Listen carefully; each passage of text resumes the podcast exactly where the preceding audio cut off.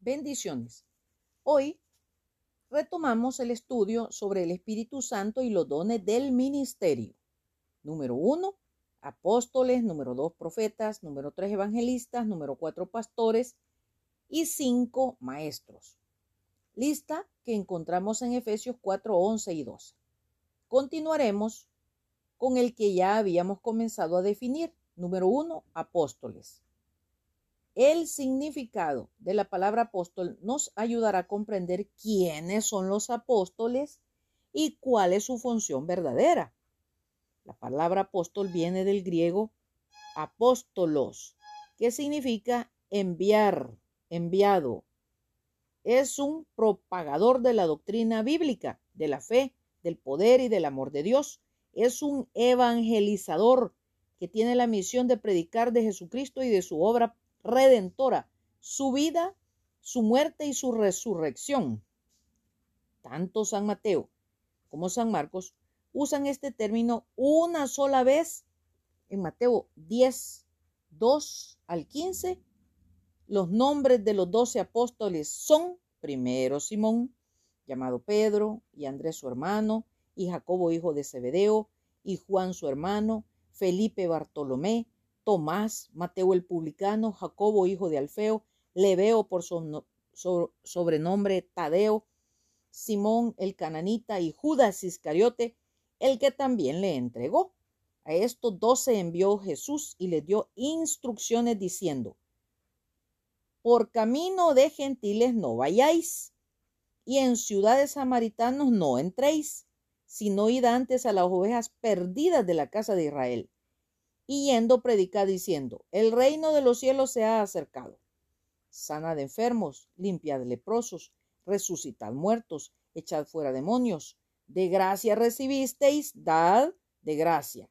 No os proveáis de oro, ni plata, ni cobre en vuestros cintos, ni de alforja para el camino, ni de dos túnicas, ni de calzado, ni de bordón, porque el obrero es digno de su alimento. Mas en cualquier ciudad o aldea donde entréis, informaos quién en ella sea digno, y posad ahí hasta que salgáis y al entrar en la casa saludadla. Y si la casa fuere digna, vuestra paz vendrá sobre ella. Mas si no fuere digna, vuestra paz se volverá a vosotros.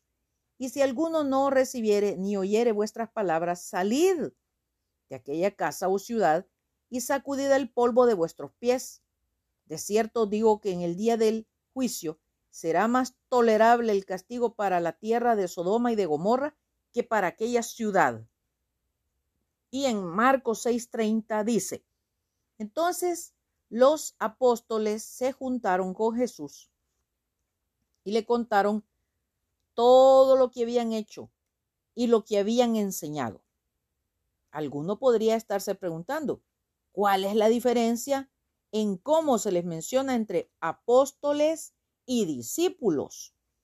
Un discípulo es uno que aprende, un seguidor, Primero aprendieron del Señor Jesús, después fueron enviados como apóstoles. Un apóstol es un embajador que además de llevar un mensaje, es representante del Señor Jesucristo quien lo envió. Este ministerio nuevo testamentario de apóstol en el sentido técnico no se mantiene en la actualidad porque un requisito indispensable era que se hubiese visto al Señor y ser así un testigo ocular de su resurrección.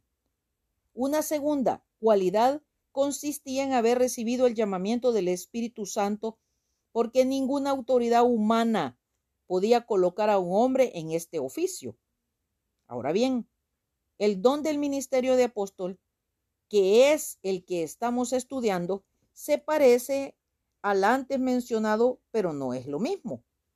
El don estaría en vigencia a través de todo el periodo de edificación del cuerpo de Cristo, la iglesia. Son dados por el Espíritu Santo para realizar una obra especial. Por lo tanto, el que tiene el don de apóstol es aquel que ha sido enviado por el Espíritu Santo para llevar el Evangelio a nuevos lugares. Su obra consiste en colocar los cimientos, las bases para una nueva parte del cuerpo, la iglesia. Su ministerio también se incluye la obra de edificación y supervisión del cuerpo. Hablemos como ejemplo de Ken Gates, quien estaba convencido de que Dios lo había enviado a los territorios del noreste de Canadá. Antes de que se fuera, muchas personas trataron de convencerlo de no ir. Algunos de sus maestros le dijeron que jamás podría ser un predicador. Las personas a las que fue a ministrar no lo recibieron amigablemente. Trataron de echarlo de esos lugares. Él jamás pensó de sí mismo que tenía el don de apóstol. En la actualidad hay muchos creyentes en esos lugares y muchas iglesias. Él estableció la iglesia, ayudó a muchos creyentes para que crecieran y se desarrollaran. También supervisó la obra del Señor como un padre de familia. Los que lo conocen y su obra saben que verdaderamente es un apóstol del Señor.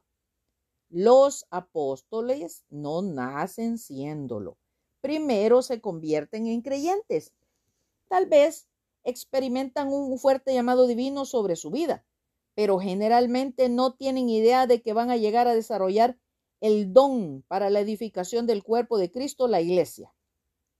Cuando Dios escoge a una persona para que desarrolle el don para el ministerio de apóstol, generalmente le da tiempo para que crezca y se capacite para la especial tarea. Lo vemos en la vida del apóstol San Pablo. No desarrolló el don inmediatamente después de convertirse, pero Dios le dio a entender que tenía una obra especial para él. El apóstol debe seguir un proceso en la preparación para ejercer el don. Número uno, sufrimiento. Muchos creyentes no están dispuestos a sufrir. Se nos ha enseñado en este sistema de engaño en el cual hemos nacido que tenemos que buscar la felicidad y evitar el sufrimiento. Hemos perdido de vista que en base al sufrimiento crecemos y tenemos la oportunidad de ver la mano de Dios obrar. Pues tengo por cierto que las aflicciones del tiempo presente no son comparables con la gloria venidera que en nosotros ha de manifestarse. Romanos 8, 18. Hermanos míos, tomad como ejemplo de aflicción y de paciencia los profetas que hablaron en nombre del Señor. Y aquí tenemos por bienaventurados a los que sufren. Habéis oído de la paciencia de Job y habéis visto el fin del Señor, que el Señor es muy misericordioso y compasivo.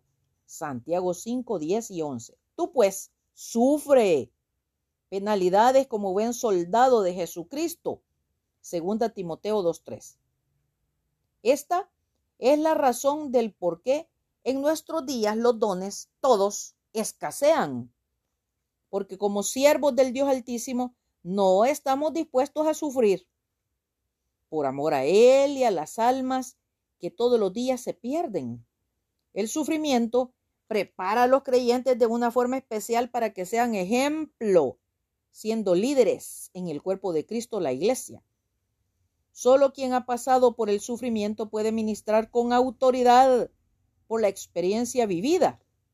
Quienes no están dispuestos a sufrir no estarán preparados para llevar el Evangelio de la paz a nuevos lugares donde tal vez haya que sufrir mucho. El sufrimiento prepara guerreros de oración y verdaderos soldados de Cristo. Número dos, crecimiento. Incluso el mismo Señor Jesucristo, cuando se estaba preparando para su ministerio, tuvo que experimentar crecimiento, como nos lo confirma Lucas 2.52. Y Jesús crecía en sabiduría y en estatura y en gracia para con Dios y los hombres.